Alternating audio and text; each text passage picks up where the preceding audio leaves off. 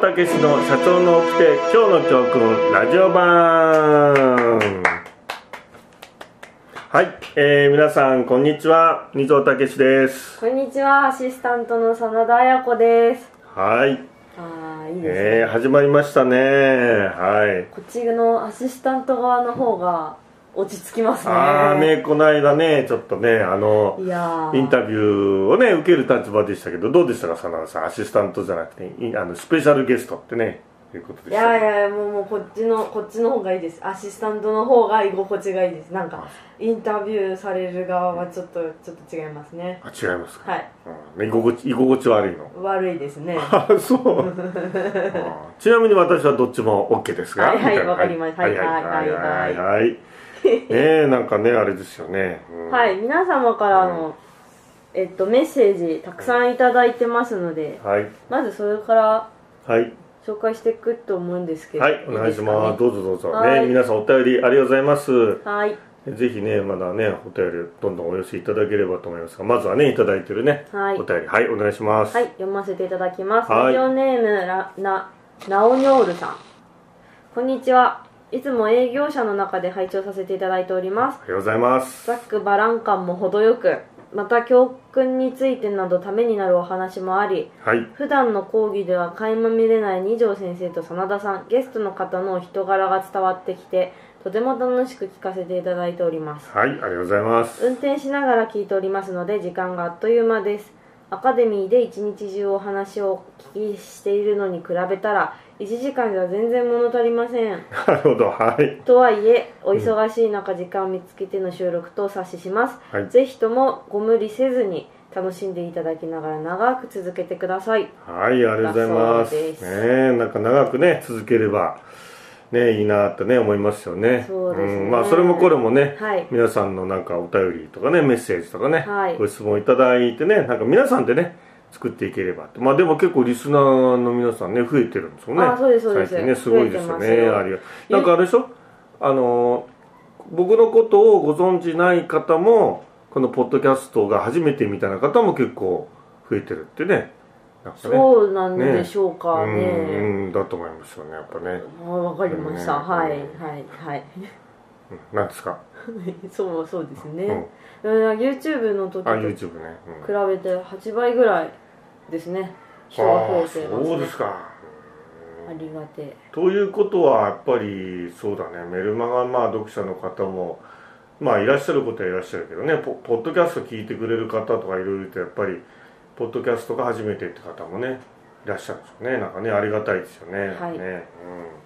ぜひぜひねなんかはい頑張ってこれからやっていきますんでね聞いてくださいありがとうございますはいではい次の方からは、えっと、先生へちょっとご質問がはいご相談ですねはいが来ているのでああそうですかは何いでした、はい、うんちょっと相談ですが読みどたうぞいとどうぞ、思いますうん、ご相談 OK ですよぜひぜひはい、はいラジオネーム僕虎ノ門さん、はいありポッドキャストでの配信開始おめでとうございますがとうございます2017年から某金融機関の講義を受講し今年から第6期後継者アカデミーにて学んでいるものですあやまはいありがとうございます初めてのメールがこれでよいか分かりませんが解決方法の相談というよりは後継者の悩みとして事業承継の現状をお伝えしたくメールを差し上げましたうん弊社はグループ会社含め3社ありうち2社で私が代表取締役を仰せつかってますはいそして創業者である父親が親会社の代表取締役を務めていることうん同じ名字は同じ名字が弟を含め3人いることからうん父親は会長私は社長と呼ばれておりますなるほ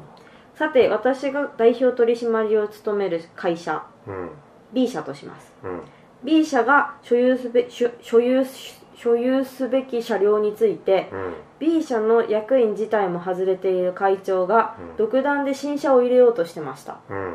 それをやられると B 社の代表である私の権限がなくなるからやめろと言ったのですがうん仕方ないだろう現場から言われたんだからとよくわからない回答をされましたうん会長が代表を務める A 社がグループのトップだからうん会長がご利用しすることは当然可能ですうんでもそれは事業承継で最もやってはいけないことのはずうん特に自分以上に車両に詳しい人間はいないという自負があるのかうんその部分は息子であっても譲れないのでしょうなるほ不普段は会社に来ても動画を見たり将棋を指したりしてうんしかもゴルフにも週2回は行っていますあらますごいですねうん仕事を全然してないとは言いませんがもう俺の時代じゃないと言いながら実験を全然手放さない会長がいる限り私は雇われ社長のままなんだろうなと悲しくなってしまいました、うんというはいご相談というかお話というかコメントが来てます、なるほどね、うんまあこういうそのまあ先代社長っていうか会長さんですかねこの事例は、うん、なんか、うん、なんかこう譲ったっていう自覚ないんだろうね多分ねゆずだ自覚え譲ゆゆ譲ったっていうもう自分は一線を身を引いたっていう多分自覚がないんだと思うよ、言ってはいるものの、うん ってことうでん、すか、そうそうそうそう、うん、だからやっぱりこういろいろね、えー口出ししちゃうっていうかでもなんかあまり会社に来ても仕事しないでねうんなんかこう、まあ、ゴルフ行ったり将棋したりっていうんだからうんなんか いいんじゃいいいいんじゃないかっていうかねそうそういうのもまあなんかこう悠々自適でうんやっていくっていうんで、ねえそういうスタイルもあるよなとは思うんだけどただなんかこうここぞっていう時には出てくるのがちょっと気に入らないっていうか嫌だなみたいなとこなん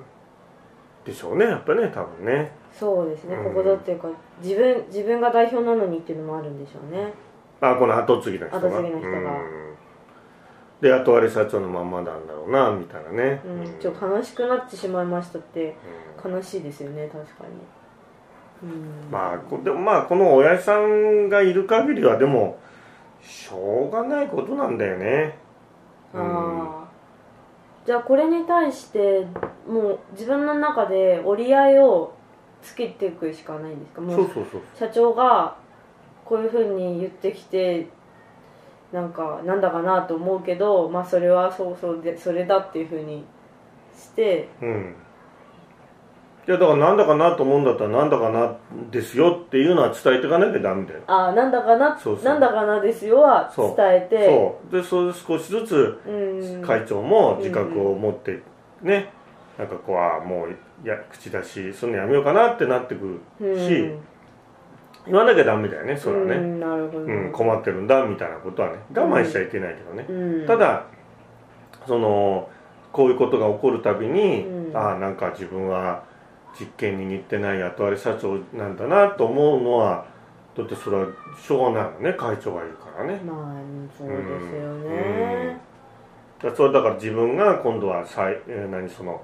完全に実験を握ったらこういうことをやろうとかこういうことはやめようとか そういうのをノートに書いてね、うんまあ、昔から僕言ってんだけどもそういうふうにして、まあ、自分の中で少しこう解消というかうん消化っていうかね、うんそういうふうにしていかない限りは、うん、まはあいなんか嘆いてもしょうがないね。じゃあ自分がこれはどうかなと思いますっていうのを伝えた上でうんそれをなんかごりなんていうんですかねぶつかってうんなんか無理に解決するのではなくその自分の中になんかあの置いといてうん時が過ぎるのを待つみたいな感じです、まあそれも方法だよね、うんあとはだからまあぶつとことんぶつかってうん奪い取るっていうのもあるよね、うんそれがその人のなんか自分に合ったやり方っていうスタか、イルう、うんんなるほどなるほでもなんていうかその結論的にはこの会長っていう人がどうん意識と行動が変わらなければ何も変わらないから、うんううんんですね、うんだからそれを待つしかないし会長を変えることはできるのかって言ったらかなり大変だから、うん自分の中で折り合いをつけていくしかないんじゃないかないんじゃないかなっていうことだよね、うんうん、なんかそう、うん、自分が社長になったらこういうことやめようとかこういうことしようとか、うんでもこういうね僕は思うんだけどこういうあのなんだなんだかなと思ってこう葛藤があるわけじゃないこういう後継者の人の方が後々なんかこう伸びしろあってぐっと伸びるように思うよね、うんうんうんうんうん、た例えばの話だけどこうはい逆のこと考えてね、うんすごく会長は物は物分かりが良くはいて、うんね、もう俺はあのね引退したからお前が全部やれよって言ってうんうんじゃあそういうじゃあ後継者って全部任せてくれてじゃあちゃんとできるようになって腕が震えていいかっていうとさそれはそれでまた結構不幸を生んだりすすることもあるわけよ、うんうんうんうんうん、こういうなんかちょっとまあ言っちゃあれだけど若らじ屋のうんうん先代社長がいるおかげで自分自身が磨かれていくってこともあるんだよ、うーんまあ、だ例えば反面教師的に自分が今度継がせる時はこういうのやめようとかさ、うん、そっか、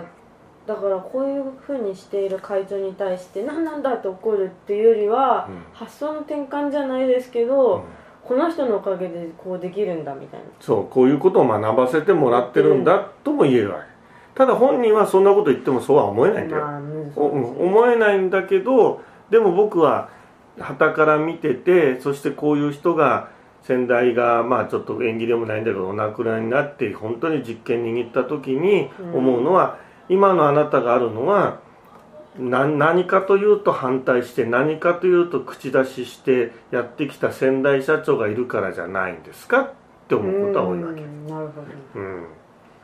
だから全て物分かりが良いうん先代社長だったら後継者は幸せかとか、うん人として磨かれるかって言われるとそうでもないところがあるわけうんうんうんうんうんだからつまりじゃあ何を言いたいかっていうと、うん今の現状をやっぱりまあ真田さんが言うように受け入れて、でそれでどうしたらいいかって主体的に考えていくっうんていうことに尽きちゃうわけうんでその雇われ社長じゃないままなんだろうなって思うのは、うんまあ、僕が思うにはうんやっぱりその後継者っていうのは親が完全引退して うんもう会社に来ない口出しもしないっていう状況でも親が生きてるうちは必ず絶対頼ってるの精神的にあえっと先こ代こ子供の方うんうがん先代のことを頼っにてる、頼ってる無意識でも頼って頼ってるるうんだからそういう意味では、うんうん親がいなくなって初めて一発になれるんだと思ううんうんうん僕はうんうんうん、だからその、そういう意味ではだから親が元気なうちは、うんまあ、雇われ社長っていうか社長だけど社長にはなりきれなりきれてないっていうのはあるんだよ、あああのああわかりますうんみたいなことニュアンスがわかります、うんうんああはあなはりきれてないんだってあいううんうんね、うんうんうんだばだから、うん、何でもいいけど、まあ、そういうふうなことで頭切ったり、うん嫌になって悲しくなっちゃう気持ちはよくわかるんだけどまあ嘆いててもしょうがないからまあそろそろ車買うのもね私たち若い世代に任せてもらえませんかとかうんそろそろねもう完全引退されて、ね、うんうんいつ頃完全引退されますかみたいな感じでうんあのこう、ね、こっちがちょっと大人になってうんそうなんかですね、ね話をしていくっていうことはね同じ土俵に立っちゃうと結果になるからさそうですよねちょっとじゃあ大人になってっていうのは僕はよくお勧めしますよね、うんうちの親父はまあいつまでたっても引退しなくて困ったああなこうなんですよっていうのはそんなことぐじぐじ親父に言ってもしょうがないから笑顔で笑いながらそろそろあの引退とかいかがでございましょうかねとかって言って笑顔で言えば、うん親父もお「そうだな」とかってなるんだそれをうん親父なんだそれはあの俺に任せてこないのかって言うから当たり前だお前まだまだまだ未熟なんだとかっつって喧嘩になっちゃう、うん確かに確かこっちは笑顔で「そろそろ引退いかがでございましょうかね年内うちに旦那」みたいな感じでさ言えばよに確かにそうです最初からなんで譲ってくれないんだみたいななん かお怒ったテンションで来られるとそれは頑固になっちゃいますよねだからなんかちょっと今そうのそうちょっと気持ち悪いなとは思ったんですけど なんか今のちょっと太鼓持ちっぽいよそねうでもでもその太鼓持ちっぽさはちょっと抜いてちょっとそういうそうそう別笑顔でルートねからそうそう違うアプローチでねそう行くとおーおーおーってなりそうですね確かにやっぱだから後継者のこっちがさファイティングポーズ取ればさあの親父の方だとファイティングポーズ取るじゃんこれうんうん取るとうん、だからそれはこっちから取っちゃダメだとノーガードで行くことだよ、うん、そうするとなんかいややっぱりもうそろそろかなって思うようになるわけだようん親父さんもね、うんまあそんな風にね思いまして、まあこれは典型的なねはいまああれでまあなんか解決策っていうよりはまあ悩みでこういうのありますよみたいなねそうですねこういう経験もね、はいえー僕虎ノ門さんねあの無駄にはならないんでねはいうん、まああの、えーたくさん悩んでねはいたくさんいろんなことを感じてくださいはいはい そうですねはいでまあこのラジオはうんポッドキャストですので録音したものを配信してますがこういう感じであのメッセージとかももちろん受け付けておりますので、はいぜひどしどしぜひぜ送ってひくださいこういうなんか愚痴の、愚痴とか悩みとかもこちらでもちろん、うん全然いいはいです、送っていただければ先生に聞くことはできますのうんで、はい、ぜひ送ってください、ね、何でもねメッセンジャーでもはいダイレクトメダイレクトメールだっけなんかねうんねそういうの も、まあ、メルマガの返信でもメルマガの返信は何でも結構です、伝われば私たちに届けば何でも大丈夫です、はいぜひ送メっルマガ読んでない方はねぜひ読んでいただいてねあそうですこそうのでリすス先生ナーののメル方マはメルマねガ週3回ねうん出してますんでね、うんぜひ読んでくださはいで送っていただいた方にはステッカー差し上げてますので、はいぜひお待ちしておりますい運が良ければ僕の出張のお土産がねはい入るかもしれないかもし数に限りがありますかれらない、ねそうですねそうですといねうことですねはいありがとうございますそれでは早速はい普通のコーナーに行きましはょうい、か、はい、普通のコーナーに普通のコー ナーにはい行きたいと思います、はい先生お願いしますタイトルコール、お願いしますタイトルコールはいいつも忘れ ちゃうもタイトルコうもーうルタイトルコールこれですよこれもうこれ多分3回目ぐらいあはいタイトルコールな、はい今日はいじゃあもう一回いきますねはいお願いしますはいじゃあはい先生タイトルコールお願いします今日の教訓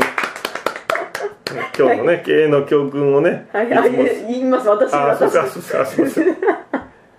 二条先生が本当に台本がないんだよな俺ないやお二条先生が約約14年にわたりあこれか無料で配信しているメルマガ「社長の基地今日の教訓」はい毎日一つ教訓を紹介していますが、はい実はメルマガで紹介しきれていない教訓もたくさんありますそうなんですこのコーナーでは今日の教訓番外編として、はいまだメルマガにも掲載されてない初出しの教訓を二条先生にたっぷり語っていただきますははい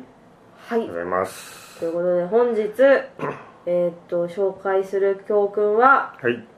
こちらですはいお金を出せば引き受けてくれると思ったら大間違いなるほど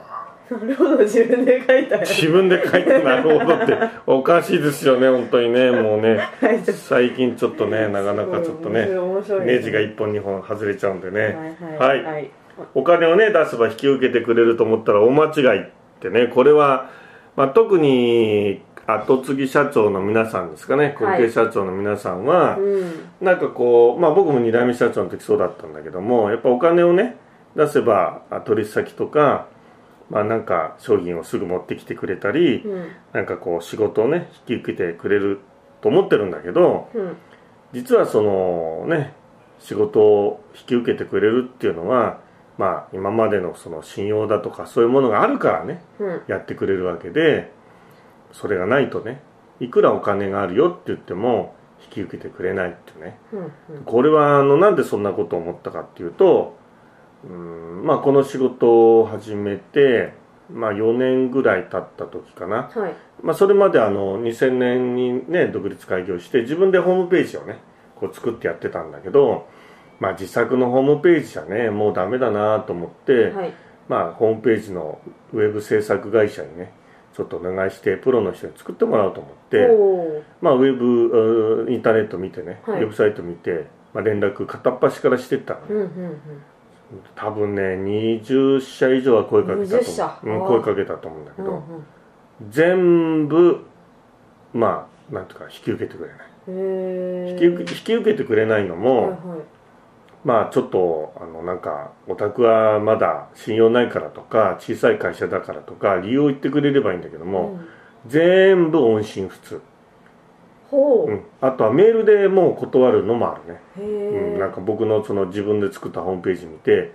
なんかこんな仕事やってらんねえやみたいなな、うんうん、だからここのあの僕のね会社に来てあのこういうことで作りたいんですって説明してうんでお金もこういうふうにありますから、まあ、例えばすぐ着手金で半分払ってでこうすぐ払いますってお金ありますから大丈夫ですって言ってもその後なんか何何の音沙汰もない連絡ないうん本当にあの時は困ったねああ世の中ってなんかお金あるから仕事やってくれるってわけじゃないんだと思って。うんうんうんえじゃあ断った人たちはえなんでえせその信頼がないからせえ断ったとうん、まあなんていうかあのこんな仕事やってもなんか意味ない意味ないだろうとかあーこんなまあ当時僕まだ一人でやってたから一人でやってる人間のウェブページなんか作ってどうなんだとかああそういうことですね、なるんほどなるほなんかそういうあとはなんかお金あるっつったって、ね、酒に金くれるわけじゃないから信用できないとど、か、うん大丈夫なのかとか、うんまあ大体そ,、まあ、そういう感じだよ会社潰した人間に対しては、うん世の中ってう、んうんうんうん、大丈夫なのこの人みたいなだからそういうんで、まあ、信用されてないってことだよね、なるうん、だからお金がほど、うん、お金払うんだからやってくれって言ってみんなあの会社の取引先とかなんか喜んで来てくれるじゃない、うんそれってなんかすげえありがたいことだってことだよ、うんうだかんうんらもっとこれをだから派生して言えば、うんその会社にお客様がいるってこともすごいことなんだようんうんね、うん独立開業して一番大変なのは何が大変かってさお客さんがいないから、うんうん仕事できるけど何何もできないみたいなうさ、んそれ一番ねだからお客さん一から探していくってのはどれだけ大変かみたいなさで後継者の人とお客さんもいるじゃない例えば銀行なんかもさ取引銀行なんてさ、もうなんか用もないのに来たりするわけだよ「うんこんにちは」とかっつってさ、うんまあ元気かなとかって見に来るんだろうけど僕もだから23で社長になった時はあの三菱銀行のね支店長とかもう本当になんか毎週のように来てねうんうん「元気ですか大丈夫ですか?」ってまあ若かったからねうん心配ってのもあってさ副支店長とかね来てくれてさうんうんだから僕はだから2代目社長の時なんかさ銀行ってなんかあっちから来てくれるもんだうんって思っててさこの仕事してさもう来年で20年になるけどさいまだにあの銀行のさあの新規開拓のさ訪問なんかピンポンってならないじゃうんんいまだに銀行来ないじうんうんゃんリストアップされてないのようんまだ20年経っても信用がない多分一生信用がないんだよねだだから後継者の会社なんて取引銀行は来るし、うん新規銀行なんかもちょっとこの辺の担当になったんでどうですか融資でお願いできませんかっつってさ来るでしょあれあれってさだからすごいことなのよ信用があるっていうかさ私の会社も法人口座作りませんかとか来ますよおおそそうでも多分そこはそのそういうことですよね世間が再チャレンジの人にうああそ厳うしいそうそう目を持ってるからってことですよね私の方がより新しくて特に経験もなくて信頼がないはずなのに来てるっていうああどういうのか全然来ない、いいですもんねうん、だから法人口座作りませんかって来るのはう、んそれはもう作ってもいいっていう前提で来るわけよそういうことかだってじゃあつくお願いしますってさ言われてさあやっぱ無理ですとは言えないじゃん向こうもさ、確かにまあ、一応言うけどね審査の上なんでって向こう言うけどで俺なんかでもいい一回も来ないよねだから銀行さんが来るとうかん銀行の新規アタック受けるっていうのも長年の信用があるからうんだからそういうこう目に消えたらね目に見えない、まあ、財産みたいなものがあるわけよ、うんもっと言えば先代の思いとか、うんね、地域に貢献してるものとかさ、うんそうで目に見えないもうのんうなんだ、んそういうものを大大そういうものがすごくこう大事だなとかあうーんなんかありがたいなって思わないとなんか後継者って経営をおかしくしてっちゃううん僕はもうなんか全部当たり前だと思ったから、うんなんか電話して「いや今度こういうことをちょっとあのやりたいんで来てもらえませんか?」とかってもうすぐ飛んでくるみたいなさうんそれ当たり前だと思ってたけどそれは当たり前じゃない曖昧じゃないじゃん、うん、だだだからそのお金をねうん出せば引き受けてくれると思ったらお間違いうんだその無有有形無形の財産っていうけど無形のねうん信用とか会社のねうんそういうものが実はあるから引き受けてくれるんだって業歴とかねうん歴史ね、うんうんがあるから引き受けてくれるんだってことをねよくよく後継者の皆さんは知っといていただきたいなってね、創業者ってのはだからそこからないところから始めるからまあ大変って言えば大変なんだけどねうんまあそういうことですねですからお金のねそういう力で経営をしないってこともねあるしね、はいまあ、ぜひ後継者の皆さんはね今のことが当たり前と思わないでね、まあ、謙虚な気持ちでね寄与していただければっていう思いでこのお金を出せば引き受けてくれると思ったらお間違いってねちょっと教訓を考えましたはいこれもあのメルマガには書いてない初出しのねはい教訓ですよね、はい皆さんいかがでしょうかまたなんかね感想とかね教えていただければと思いますはいはいでこのコーナーで紹介するこぼれ教訓ですが毎回リスナーの皆さんに人気投票してもらって一番票が多かった教訓を次の回次の回っていうふうに解説してます、だからこれも投票が多かったんでああそうなんだそうなんよでね、すよへでえありがたいねはい、ぜひ投票してもらいたくて、その投票ページは二条先生のメルマガ、社長の起きて今日の教訓や SNS、フォーラムの SNS うんなどでご紹介してますので、はいすぐに投票できます。なんかメルマ、メルアド入れたりとか特にそんなのもないので、ぜひふるって参加してくださいで。すねで、リスナーの皆さんも一緒に番組作っていければなと。はい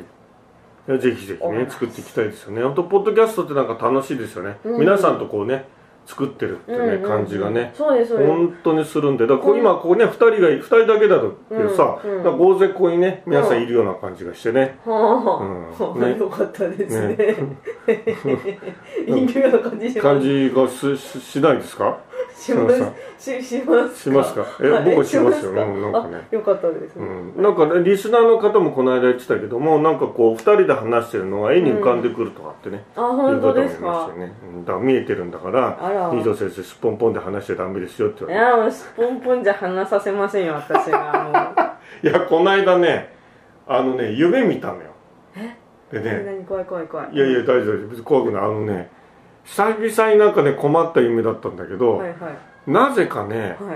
い。なぜか知んないんだけどあのほらホテルでよく大浴場があるホテルってあるわけで、あね、上の階にあ、ありますあります。でそこ行く時ってなんかほらあの部屋着みたいのをさうん、あのホテルね、うんバスローブっていうかさなんか部屋着みたいに着てこう行くじゃん、行きます行きま。ですそれで普通はまあリアルはそう行くんで夢の中さなぜかさ なぜかそのタオルを腰に巻いてる状態 でなんか大浴場行ったわけよそれで入ってまあそういう夢なんだよ、はいは入って出てきてそれで部屋の前ついてあの気がついたわけあ鍵閉じ込みしちゃったって部屋の中にありゃ。カードを、はいはい。と開かないわけだけどさほら上半身裸のタオル腰に巻いただけだから フロントに行けないしでそれなんかそのホテルってなんか夢の中なんだけどなんか安いホテルで普通なんかちょっとしたホテルはさほらあのエレベーターのあの踊り場のとこにさこう内線の電話があったりするじあるあるあるあゃるんそれないわけ よ 行かなきゃいけそうない。えー困ったこの格好で鍵ないしどうするって言ったとこで目が覚めた妙にリアルですよね。リアルだよねうわーだから最近なんか夢は特にない最近み見てない夢はないかなないなでも結構私夢を見る方なんでああそうなんだ最近見たので怖か怖かったっていうかびっくりしたのが夢の中で寝てました私夢の中で寝てまた夢見てるみたいなえー、すごいなすんごいそれ怖かったです複雑だね起きたら起きてもまだ寝てて起きるみたいななんかえー、すごいなあれはちょっと頭使ってるね寝ながらね頭つんですごいねすごい深い眠りなん深いよねそう某映画のようびっなくりするああそうだそねうですそうですなんでインセプションだイねンセプションえあのねリアル残るんだなと思ってでもねなんか23か月に1回見る夢はね、まあ、いつもよく話すけどあのタクシーが拾えないっていうね 言ってますよね どこまでもタクシーが拾えないっていうなんかこうビルのね、うん間から向こうに通りが見えて、うんそれでこうタクシーがね空車のがボンボン通ってるわけあタクシーあるなと思って小走りに行ってその通り出ていくともうタクシー全然来ないそれでまたビルのこうねまた真向かいに立っててその隙間から向こうの通りが見えてまたタクシーああっち行けばタクシーあるんだと思ってそこに小走りに行ってこうやって見る見ると手を挙げてももう来ないずーっと延々とそれ続くのよずーっと続いてそれで目が覚めるなんかあるんですよねうんなんかねタクシーに対するなんか何かなんがかあんだね私もそういうのありますもん23か月に行ってみるのは、あの電車が降りれないっていう電車電車乗ってて電車乗ってて駅に降りれないんですよ満員なの満員じゃなくて何かしらアクシデントが起こるんですよ、えそれも嫌だねそうすごいねだからそういうのは嫌ですよねなんか乗れないとかそうそう乗乗れれなないい降りれないとかあいつもねあとねあの出てくる家が家っていうか旅館っていうかなんか家みたいな、ああもういつも出てくるの木造のねそれはもう全然知らないんですかリアル現実世界には行ったようなことはないみたいなやまあ小学校の時にちょっと預けられた親戚の家に預けられたことあるんだけど、まあ親父の実家なんだけどその家に似てなくもないんだけどでもなんていうのかなこう木造の家なんだけど、うん真ん中が全部こう吹き抜けになって意味わかんない木造なんだけど中吹き抜けみたいなそういう変な家旅館旅館なんだよねで部屋がこうあるんだけど吹き抜けだなってて全部その柱だけな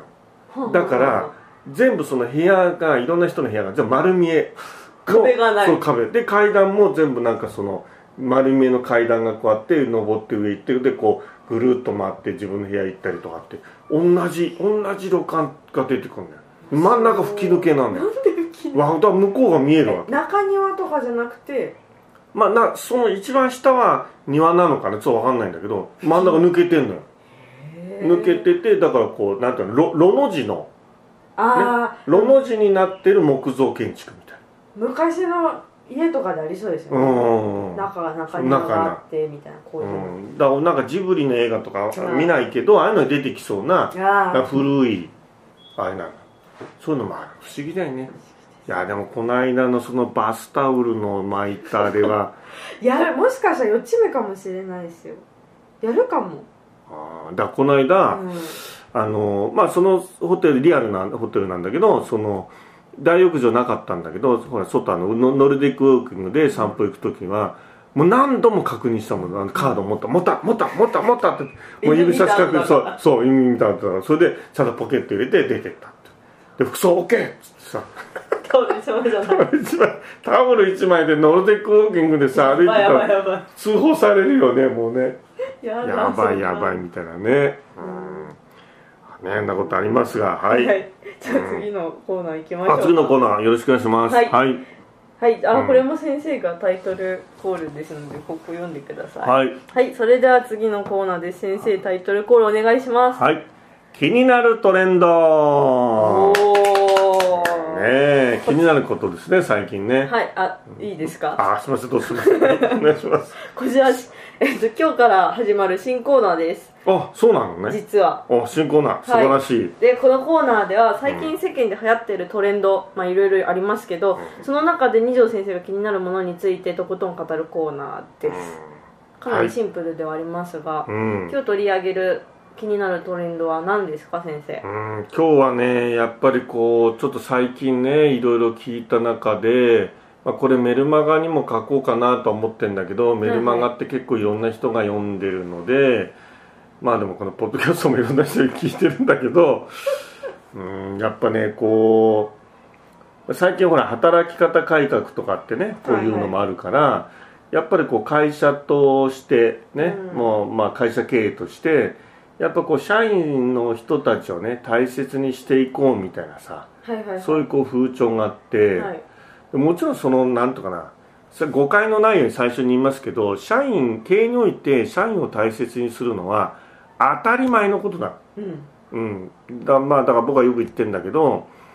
あの労働基準法を守ってたら経営なんかできないなんて言ってるのはもう社長の風上にも置けなくて、うん労働基準法を上回る待遇を用意しなきゃダメだよって言ってるわけですようんもうそれだけ大切にしなきゃいけない、うんねで社員とその経営、ね、働く社長さんっていうのはさもう表裏一体だから、うんもう一体化したものだから、うんなんかこう分けることできないんだけうど、んなんかこう最近の風潮として、まあ、そういう世の中の働き方改革もあるから、まあ、とにかく経営としては社員を大切にしなきゃいけないとか、うん社員を第一に考えてね社員の幸せとか豊かさを実現するそれが経営者の仕事だみたいにさ、ねあー違う言っちゃった、えっ違うと思うていうのが、うんあってでな何度も言って誤解のないように言いますが、うんそれは当たり前のことで、それをわざわざうん言うのか、でも言ってるんだよ今ね要するに僕みたいな経営コンサルタントが、うん、特に若い後継ぎの人たちなんかに、うんそういうことをしっかりやっていかなきゃいけないと、うんね、だって社員さんを幸せにするにはどうしたらいいか考え、ね、それ実行しなさいみたいな、まあ、それはそうなんだけうど、んでもあのそれってなんかね対立軸作っちゃうのよ結局作っちゃう、んんん社長社員を大切にしなきゃってうちを向けばさうんはい今度社員はさ「おなんで大切にしてよ」とかってさうん依存してくるじゃん、うん対になるってことそうついになるうんペアペアじゃそないうですけど一体化になんない、うんそこでうんうんうんねだからあの顧客っていう視点がそこにないでしょお客様っていう視点が、うんうん社員の幸せとうか、ん豊かさとか給与とかボーナスっていうのはお客様からお題をいただいて初めて渡せるんだから、うん私たちが大切にすべきなのは顧客なんだよ、うんうんうんお客様なんだようんお客様を大切にしたりお客様を増やしていくっていうことがうん商売なわけだ、うんまあ、ビジネスでもあるわけだ商いでもある、まあ、ねい一番シンプルな商商商売の形ですよね顧客のためにみたいな、うんだけど今世の中なんかね顧客第二主義みたいなのが流行っ てそんな本も出てさ第二主義僕の周りの社長に言うとまあ真田さんと同じようになんだそれって反応になるんだけどなるほど若い経営のこと知らない若い人がそれ聞くとああそうなんだ社員第一で顧客は2番でいいんだと思っちゃうわけだよお若い若い人はそのまま飲み込んじゃう、ええー、アメリカの大手そう企業が、まあ、そういうことで V 字回復したみたいなねなのかあーそんな本が出てたりしてまたそれをねあーなるほまあなんか自分が読んだだけのことをなんか語っちゃうようなねコンサルタントも出てきてどうん後継ぎの若い人にそんなこと言っちゃってねうん大問題だと思うんだよねう俺んだあの外外在化っていう心理学の,、うんあの心理の心理療法の一つの方法あるんだけどもなんかこう揉めてる2人のうん外側に 2, 人が見る外側の問題を見つければ2人は仲良くなるってのあるわけうんうんうんだからこれは政治の世界でも使われるわけだようんお,、ね、お互い揉めてるあの政治の中であ国の中で揉めてる時に外にあの国が問題だっていうとみんなそっち見てまとまるみたいなうんうん国の中がね、うんうんうんうんまさにそれ外在化って一つの手法なんだけど、まあ、経営においてもそうだよね社長が社員の方を見て、うん社員が社長の方を見てるとやっぱりぶつかるんだよそれは、うんうんうん社員はどこまでも求めるし社長はだってどこまでも大切にするっつったってさ売上以上の給料なんか払えないわけだしさ、んそうでしょ、うんどこかでそれはできない無理だって言わなきゃいけないわけじゃん、うんうんと揉めるじゃん、んその時に外に顧客っていう視点を持っていけば社長も社員も顧客を見るから、揉めなくなってまとまるんだようんうんだからなんかこう社内をまとめたいと思って、うんうんね、コンサルタントは社員のことを考えなさいって言うんだけども社員のことを考えてやればやるほど社内はバラバラになってくんだようんうんうんでそれは経営をやったことがないと分かんないのそんなんで人の心はつかめないってことは経営あると分かるんだようんうん社員のことかばっかり考えてると社員は目のやり場がなくなっちゃうんだ行きどころがなくなるんだって分かるわうんうんでそれで顧客のことをみんなで社長も社員も見ればうまくまとまっていく全ては顧客のために、お客様のためにどうしたらいいですかってことをやっていきますうんいいんですうんそういうねことがねなんか最近トレンドとして出てきてるのでもう大問題だなってもう俺がやってたこといや実は今日この前にもねうんあのある僕のもう20 10 18年ぐらいお付き合いのある社長さんお二人がおいでになって、うんまあ、社内研修も14年続いてるんだけど、まあ、こういう内容でこ今年も研修二条先生お願いしますってわざわざお忙しい中おいでいただいたんだけど、うんこの話をしたんだけどね、うんそのもう一人の社長が「いや今まで二条先生が言ってたことが全部なんかなんていうかこうお膳ひっくり返すようなことになって大変ですよね」っつってさそういうふうにおっしゃってね、うんそういうことなんだよね。うん、でもなんかいや本当にそれででもなんかわかんないそうまあでもそっかなんか顧客第二主義とか今のその社員を大事にしようっていうのを聞いて違和感を感じるレベルに自分の学びは高めなきゃいけないと思うんですけどねどうなんですかねちゃんとそこ勉強して自分の頭で考えられる必要性ってありますもんねそれはあるあるすにあるそううんだからなんか鵜呑みにしちゃうことも問題ですよねその考え自体も問題だし鵜呑みにするのもダメだなってすごいでもさ経営のことをさ全く勉強していない20代の人がそういうことを聞けばさそうなんだなと思っちゃうじゃんやっぱり思っちゃうしなんかキャッチーなんですよねそれがまそうたなんかキャッチーなのよそうざんなんて言うんですかねただ普通にある物事 A に対して反対の B のことを言う言うだけで新しく聞こえちゃうみたいなそなんかそうそれ多分それにもハマっちゃってるんですよねうああアンチアンチねアンチアンチってね今言われてることの逆のことを言うとなんかキャッチーで、うんそれでなんかこうあのちょっとウケるみたいなかっこいいみたいななんか最新みたいなのもあんのかなだなんかやっぱねちゃんと経営を教えていく人たちってのはよく勉強してねそう経営のそ、うまあ、勉強っていうかね、まあ、その人も多分そういう人たちも勉強してるって言うんだろうけど、うんそういう勉強じゃなくて経営の本質とは何なのかとか商いは何なのかとかもっと言えば自分でちゃんと商売をやって、うんうん自分で経験して人も雇ってそれで実際どうなのかっていうのを経験してから教えないとダメだと僕は思うわけよ。あうんうんとてもそれはイエスですうよ、ん、だから日本の経営者教育のやっぱり一番の問題点っていうのは、経営をしたことがない人がなんか我が物顔で経営を語るみたいな。まあだからアメリカの教育は全部ね経営者教育がいいとは思わないけどアメリカって違うでしょやっぱちゃんと経営をやってる人が大学教授でも教えるわけ、教授やりながらもやってるみたいなさ、うんそうそうそうそう、えなんか不思議なそんな人が教えてるって怖怖いなみたいな思いますよねあだからさその教えるのはいいんだけど例えばだから自分で研究して調査してこういう結果が出たっていうことをなんか言うんだったらそれは一定のあそのあなたは研究者でそういう結論が出てそうなんですねってなるけどなんか人が書いたものとか言ったものとかあとはキャッチーなものをなんかちょっと勉強してそれを伝えるのはやめてくれってことなんだよ。なんか教育者として無責任ですねそれはよくわかんないこれこれ以上言うとすごいバサって切っちゃう気がするけど切っちゃってください佐野さん。 えよくそんなのでお金もらおうとか思うなって思いますよねなんかなんだかなって感じですうんいねやほんだからねまあほんとねもうちょっとだなんとかな、うん、自分の体験とすり合わせてほしいと思ううんだから僕いろんなことをさあのこう何あの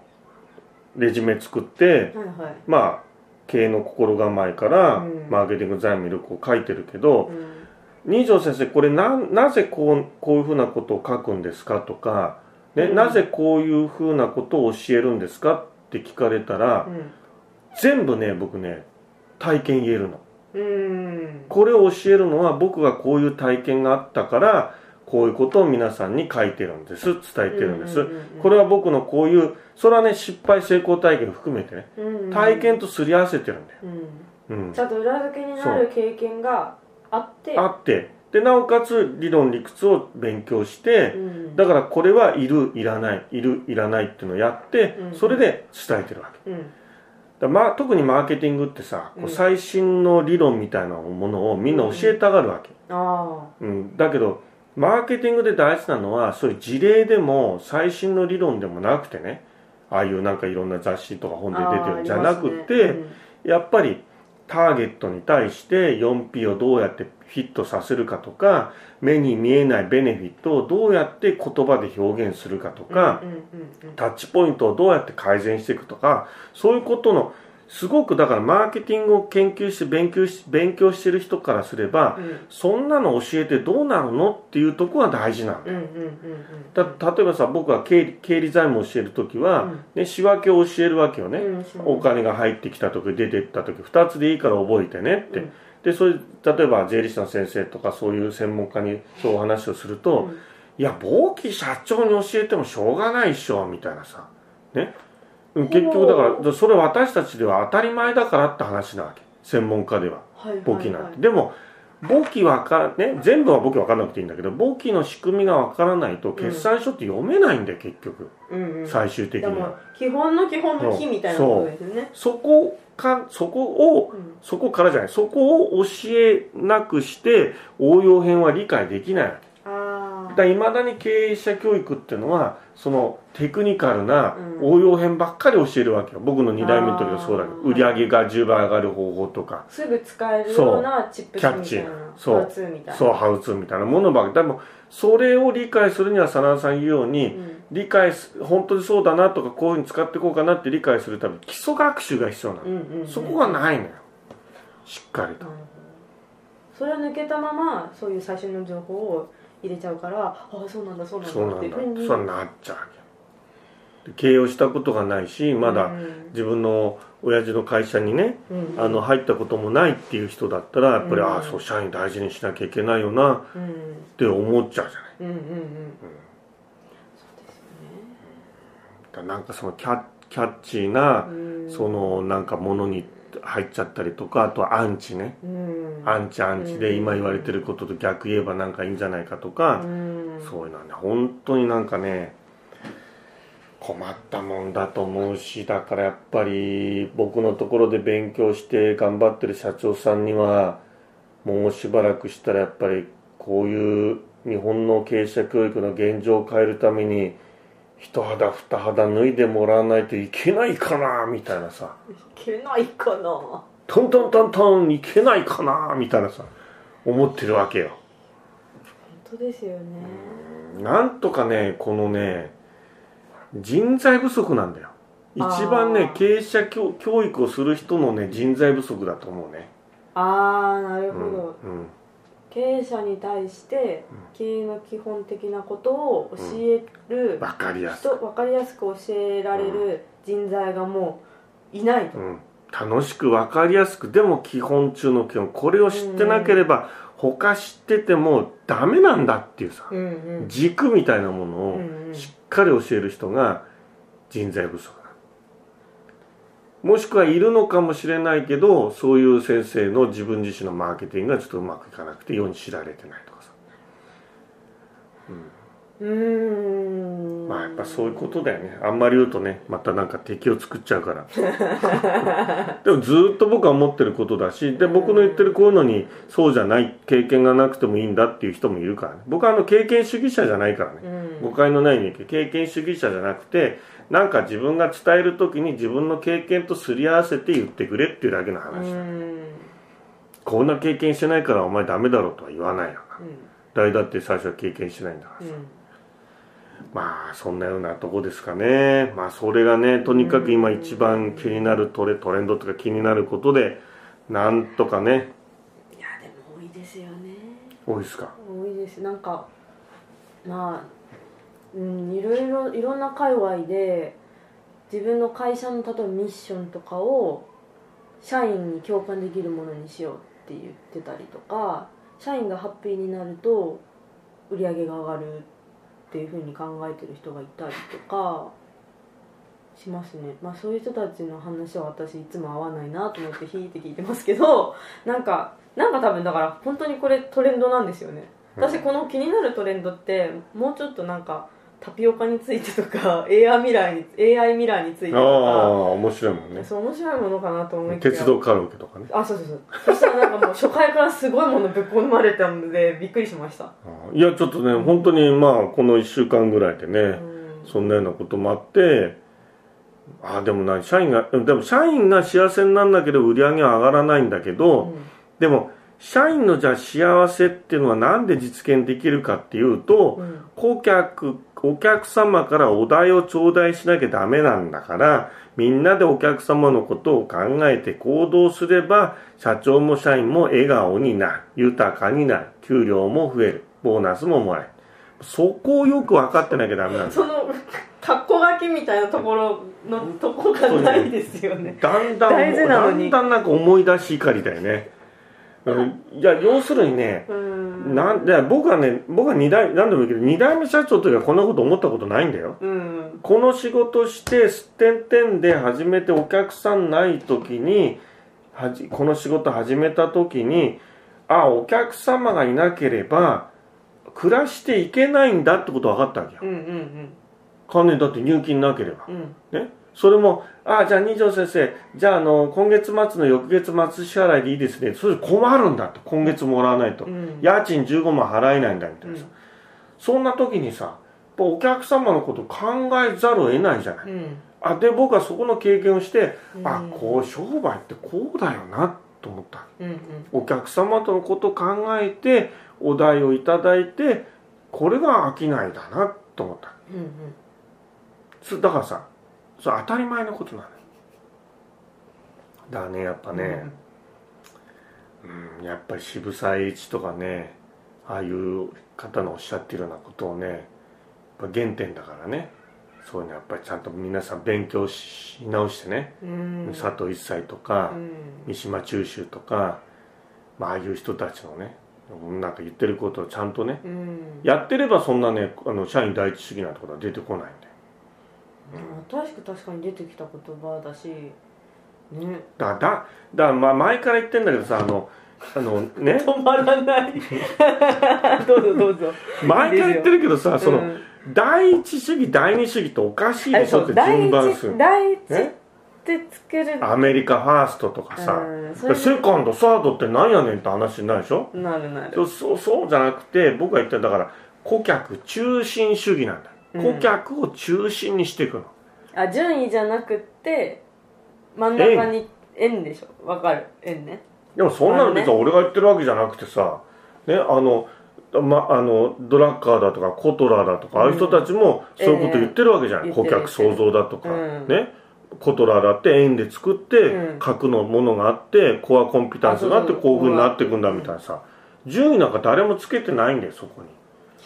中心主義なんでも顧客だから中心主義っていうのは僕は、うん顧客中心主義っていうように思ったのはカウンセリングを勉強して、うんね、あのカール・ロジャースの,、うんまあ、こうあの来談者中心療法、うん来る人のことのを考えうて、んえその人の幸せを考えてアプローチしていくっていうね、うんうんうんそういう顧客をあくまでも中心だからこっちはなんかこう聞いてやるとかアドバイスしてやるとか、うんねなんかその忠告するとか、うんジャッジするとかそんじゃなくて本当に来た人を中心にそこでアドバイスが必要ならアドバイスをし、うんアドバイスはいらないんだったらいらないしないうん中心に考えるっていうのは僕は叩き込まれたかうんら、う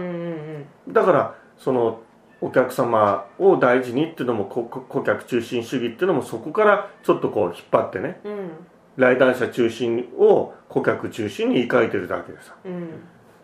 そういうこうちょっとこと知ってればなんか第一第二ってつけるのおかしいなってわかるはずなんだけどさ困ったもんだよねうん広めていきましょうお願いします力貸してくださいよろしくお願いしますよえいえ いおおおー本当ね本当もうということでね今日はもうと もうこれ以上とももうもう多分もうだってもうず昨日その話聞いて昨日から今日までずーっとその話してうるもかうずらっとその夢の中でももうバスタール腰に巻いて怒ってますからねもうね大変ですね危ない危ないですよね本当ねということでね、ぜひね、まあ、はい皆さんはお客様を大切にね、すべては顧客のためにでね、はい手をしていただければってね、思いますね。惑わされずにね、キャッチなことにね。はいということで、はい他にもいかがで先生に教えたいトレンドまあ今みたいなビジネス的な話題のトレンドでもいいですし、こういう商品があるこういうサービスがあるみたいなああ、いいですね、そうね。そううん結構いろいろ新しいものがあると思うのでぜひ先生に教えたいトレンドなどの情報がありましたら教えてぜひぜひあのフォームから送っていただけると大変助かりそまうす、ですね、こう、実際に行ってみてもいいしね。あそうそうそう、ねああれですね行ってレポートとか面もう白いど面白いですよね。まあいいですねうん、うん、いないんですかねね、ぜひぜひ。はいねはい。ということでははい、ありがとうございます。い、ありがとうございましありたがとうごそざいまろすそろあはいれですね、終わりのお時間ですねそうです ね。今回もなかなか今回もまあ約1時間でね、まだいつものペースでね。はい、すいません。はい大丈夫誠にで申しす訳ございません大丈夫です皆さんお聞きいただいてね、はいありがとうございますありがとうございごます家族で聞いていただいている皆さん大丈夫だったでしょうか今日はちょっとね毒がねポイズンが結構ねあーポイズン強かったですけどね、うん、ポイズンでしたね、まあでもあのあのご家族のね聞いてる、あのお子さんとかもね、うん本当僕の言ってることをぜひねなんかねちょっとこう覚えておいてね、うんいただければなんてね思いますけどもねはいはいはい次回のコーナーですが、はいまあ、いつもの通り今日の教訓番外編プラス、他コーナー一つを予定しています、うんあこの間さちょっと思ったんだけど、はい、あの鬼平犯科帳のねはいはいはい解説をこのラジオでちょっとずつやると面白いかなと思ってさはいそれなんかほら解説本を作りたいと思ってたんだけど、はいはいもう書く暇もないから、はいここで話しながら、はいでそれなんかちょっとたまったらなんかこうねあの本にするとかなんか面白いかなと思ってさ、はいちょうど今ねアカデミーで皆さんねはい課題として読んでいただいてそういうのどうですかね検討しまし ょうそうですかねけ検討課題に入ってしまいました検討リストに入ってしまいました検討しましょうえはい決済リストではありませんでした検 討し皆まさんあすまりご期待せずにお待ちくだいさやいやそんなわいけはい一旦検討しますは、はいいで今日の教訓番外編では次回取り上げる初出し教訓の人気投票を行ってます、はいぜひ番組作りに参加してみたいという方は投票ページで応募してくださはいい、よろしくお願いします、はい、で投票ページは先生のメルマガ SNS フォーラムの SNS などにで公開しています、はいまた、えっと、もう、まあ、7月ではありますが、ギリギリトークテーマも募集してまあすぜひぜひねはい、うんテーマはもらって嬉しい手土産話、うんもらって嬉しかったもの反対に困ったものこれは外さない鉄板手土産など手土産についてのエピソードを募集中ですぜひ教えてくださいはい、はいえーよろしくお願いします。ね、番組宛てのメッセージもね、えーお待ちしてますので、お送りいただけましたら番組内でね、ご紹介させていただきます。はいえーメールの宛先は、あー後継者アットマーク後継者 .jp、後継者アットマーク後継者 .jp ですね。えーもしくは、あの、いろいろね、メッセージのフォームとか、メルマガの返信とかね、もうあるありとあらゆる形でお待ちしてますので、はいぜひね、お寄せいただければと思いはまい、す手。手紙とかでも大丈夫ですよそう手紙 もねいいですよね何でもあぜひぜひ何でも大丈夫なんでねえ素晴らしいありがとうございますはねぜひぜひお願いしますあ確かにハガキ職人とかいいますもんね、そうそうそううそううんハいまガすキいまハガすキでも大丈は夫がきですいいのでですようんはがきねうんはいはといういことでまたじゃあお時間ですのではい次そう回ですねね今日もねいろいろ皆さん お聞きいただいはいてありがとうございますね皆さんもお付き合いいただいてありがとうございますねまた今日も長くなってしまってね30分ぐらいで終わらせようかなんて言ったらねもう57分27秒ねなってますけどもね そうだし先生は私のこの台本に書いてある私のセリフ全部取ったことだからもうもうそれではお会いしましょうって言ったらまた全部こうやって最後の締めしゃべりだしあすいません。もういいですけどはいねよろしはくお願いいしままたす。次回お会いしましはいょう、お会いしましょう。はい失礼しまさす。ようなら あ、音楽流すの忘れちゃった。失礼します。さようなら